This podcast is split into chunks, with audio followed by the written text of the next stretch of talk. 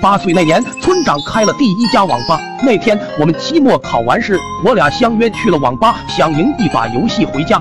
奈何鸭蛋操作实在下饭，我们越玩越上头，年轻人的冲劲展现的一览无遗。不知不觉间欠下巨额网费，我俩走在回家的路上，越想越后悔，欠下的巨债已经超出了我俩零花钱的承受能力。此时的我知道，只能靠自己的智慧才能还清债务。那天回家发现家里的苞米刚刚卖完，老爸老妈乐呵呵的在院里数钱。我看他俩那么开心，想要借机要点零花钱。我快步上前，刚要说道老爸老妈，只听清脆的巴掌声直接出现在我的脸上。老妈大声说道：“小兔崽子，又想要零花钱是不是？”我被打得哇哇大哭，但换而言之，能在这中间抽出一张，岂不是我的债务一下就能还清？我赶紧跑到村长的小卖部，那里有全村唯一一台彩色打印机。我拿出仅剩的一元钱，打印一张百元大钞。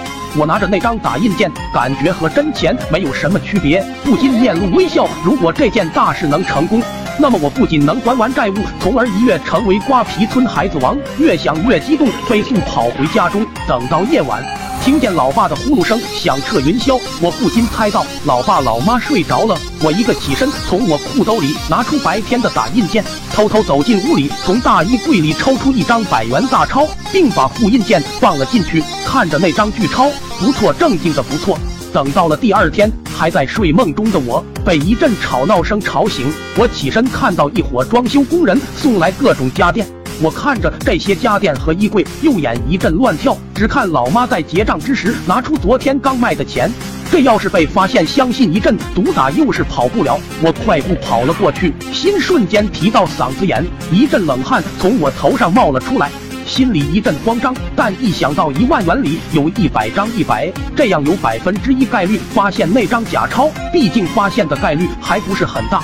刹那间，那一摞钱仿佛变成定时炸弹，不知什么时候引爆。当时我双手合十，拿出十字架，口念阿弥陀佛，开始想念各路神仙，希望有一个能保佑自己平安度过。但是过分相信自己人品的后果就是血淋淋的教训。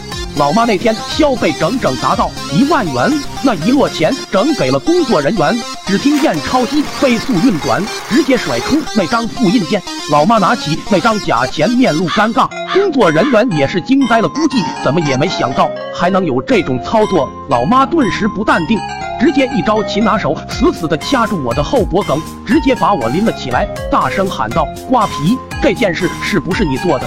然而我非常委屈，说道：“老妈，不是我，这是鸭蛋做的。”只看鸭蛋睁着圆圆的眼球，说道：“老妈，都是瓜皮做的。他去网吧欠下巨额网费，想要还债。”此时老妈更加生气，只看老妈头顶冒烟，估计愤怒已到达巅峰，直接一招武松打虎，把我按在身下一通乱揍。